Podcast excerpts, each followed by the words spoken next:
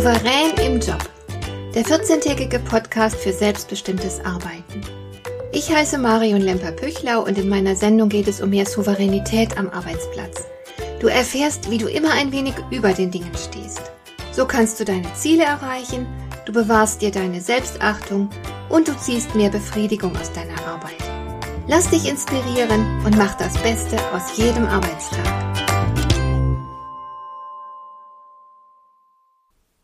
Nein, das Leben ist nicht einfach, selbst wenn wir oft auf hohem Niveau klagen. Unsere Probleme sind meistens real und sie fordern uns heraus. Und dann gibt es ja noch die Krisensituationen, die großen und die kleinen, die privaten und die beruflichen, die persönlichen und die gesellschaftlichen. Es hat natürlich auch niemand versprochen, dass es leicht werden würde, obwohl mir immer wieder Menschen begegnen, die geradezu empört sind, wenn das Leben mal schwierig und ungemütlich für sie wird so als hätten sie ein Anrecht darauf, dass ihr Leben in glatten Bahnen verläuft.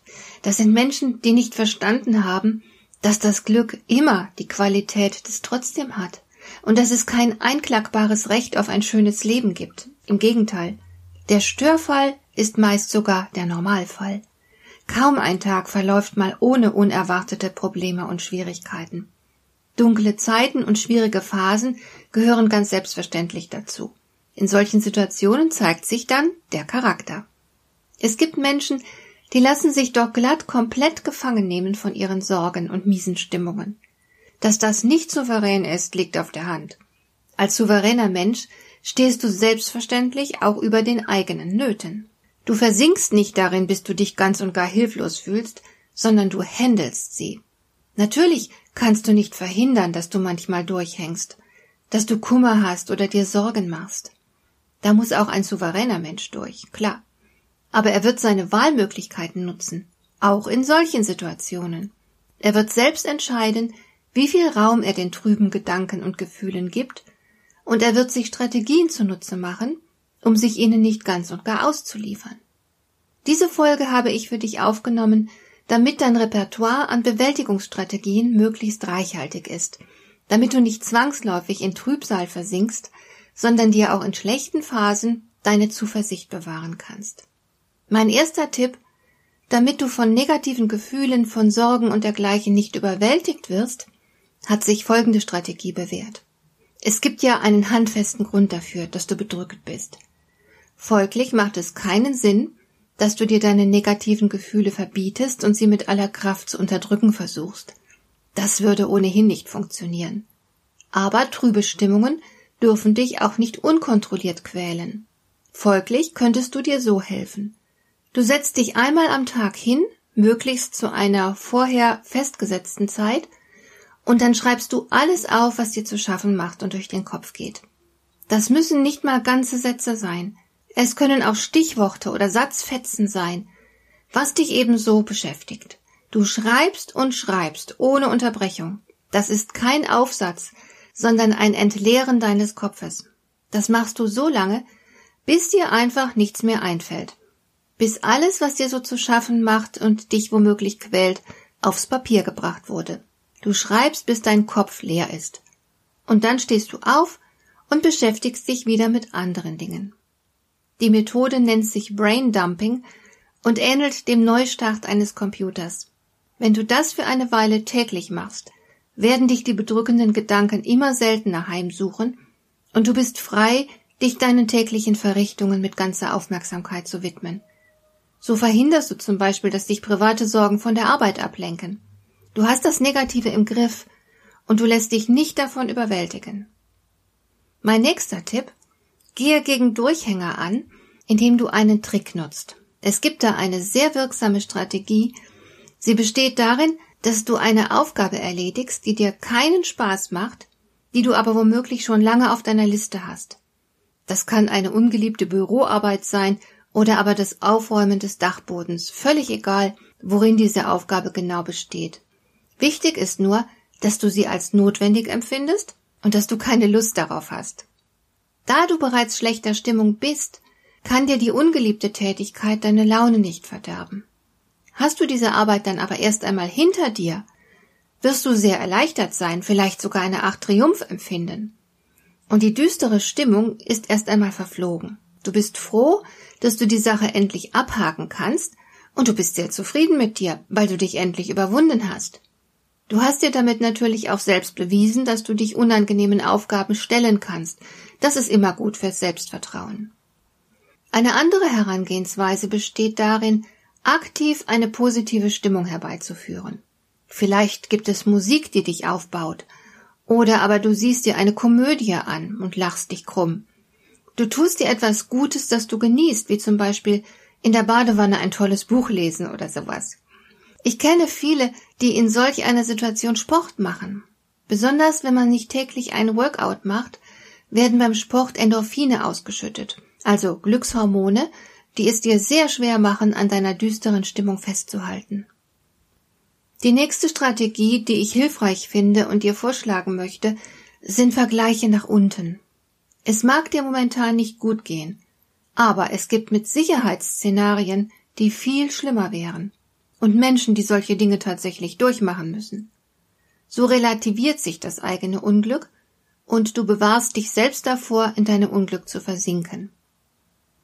Statt auf das zu schauen, was dir im Moment Probleme bereitet, könntest du alternativ auch gezielt deinen Blick auf all das werfen, was immer noch gut an deinem Leben ist, was so funktioniert, wie du es dir wünschst. Mach dir bewusst, wofür du alles dankbar sein kannst. Auch das ist eine hilfreiche Methode, um den eigenen Kummer zu relativieren. Wenn du das quälende Gedankenkarussell unterbrechen willst, dann hilft es auch sehr, andere Menschen zu treffen. Nicht nur, dass du dich dann entlasten kannst, indem du ja anderen von deinem Kummer und deinen Nöten erzählst, du wirst auch abgelenkt werden. Denn du musst dich ja auf dein Gegenüber konzentrieren, du musst dem anderen zuhören und auf ihn eingehen. Das hält dich davon ab, dich mental pausenlos mit deinem eigenen Kummer zu beschäftigen. Und wenn dein Gegenüber guter Dinge ist, kann es durchaus passieren, dass sich seine positive Stimmung auf dich überträgt. Wozu ich auch gern rate, ist das Bewusstmachen der eigenen Ressourcen. Aus unerfindlichen Gründen vergessen wir gern mal, was wir alles so drauf haben, wie kompetent und stark wir sein können, wenn es darauf ankommt. Wir verlieren unser Selbstvertrauen und lassen uns dann viel zu schnell bange machen. Darum ist es eine wirklich gute Idee, sich in Krisensituationen die eigenen vergangenen Erfolge mal wieder vor Augen zu führen. Sie helfen dir, wieder mehr an dich zu glauben. Du hast schon so vieles in deinem Leben durchgestanden, so viele Schwierigkeiten erfolgreich bewältigt. Warum solltest du ausgerechnet mit der aktuellen Situation nicht klarkommen? Du wirst auch diese Herausforderung bewältigen. Es wird alles vorbeigehen, und es wird dich nicht brechen. Konzentriere dich lieber auf deine Möglichkeiten, mach dir deine Wahlmöglichkeiten bewusst und überlege dir, womit du starten willst.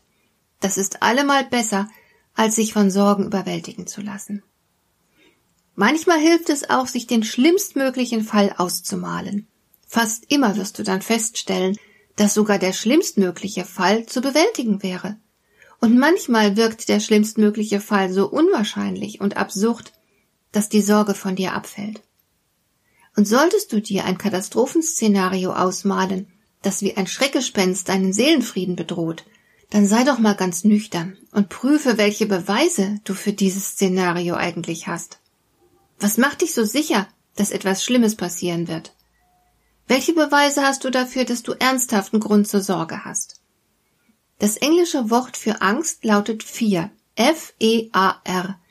Diese Buchstaben können in manchen Fällen auch als Abkürzung verstanden werden für die Worte False Evidence Appearing Real, also falsche Beweise, die real erscheinen. Wir reden uns Bedrohungen oft nur ein. Es ist eben doch kaum etwas so dramatisch wie das eigene Kopfkino. Und zuletzt schlage ich dir vor, deine eigenen tiefsten Überzeugungen zu überprüfen. Wenn dir jemand beispielsweise wiederholt vorgeworfen hat, du seist schwer von Begriff, dann könnte es dir Angst machen, wenn der Job dir etwas abverlangt, das Krips erfordert. Du wirst die entsprechende Aufgabe fürchten. Ich kenne Menschen, die nachts nicht schlafen können vor lauter Angst, einer Herausforderung nicht gerecht zu werden und zu scheitern. Aber wie kommt es, dass du glaubst, schwer von Begriff zu sein? Nur weil jemand anders es behauptet hat, muss es nicht stimmen. Und nur weil du vielleicht bei einigen Dingen langsamer bist als andere, heißt das nicht, dass du dumm bist. Sei nicht leichtgläubig. Du wirst für gewöhnlich alles belegen können, was du glauben willst. Dass du schwer von Begriff bist, wird genauso zu belegen sein wie deine Geistesgegenwart und Intelligenz. Du kannst selbst entscheiden, was du glauben willst. Also nutze diese Entscheidungsmöglichkeit und wähle gut. In der Regel machen wir wahr, was wir glauben. Und so solltest du nie damit aufhören zu glauben, dass dein Leben bald auch wieder leichter werden wird. Und, auch wenn es vielleicht nur ein schwacher Trost sein mag, aber tatsächlich muss es auch schwere Zeiten geben, denn sonst wüssten wir die guten Zeiten nicht zu schätzen und könnten sie auch nicht genießen. Hat dir der heutige Impuls gefallen? Dann kannst du jetzt zwei Dinge tun. Du kannst mir eine Nachricht schicken mit einer Frage, zu der du gerne hier im Podcast eine Antwort hättest. Du erreichst mich unter info@lemper-püchlau.de. Und du kannst eine Bewertung bei iTunes abgeben, damit diese Sendung für andere Interessierte sichtbarer wird. Schön, dass du mir zugehört hast. Bis zum nächsten Mal eine gute Zeit für dich.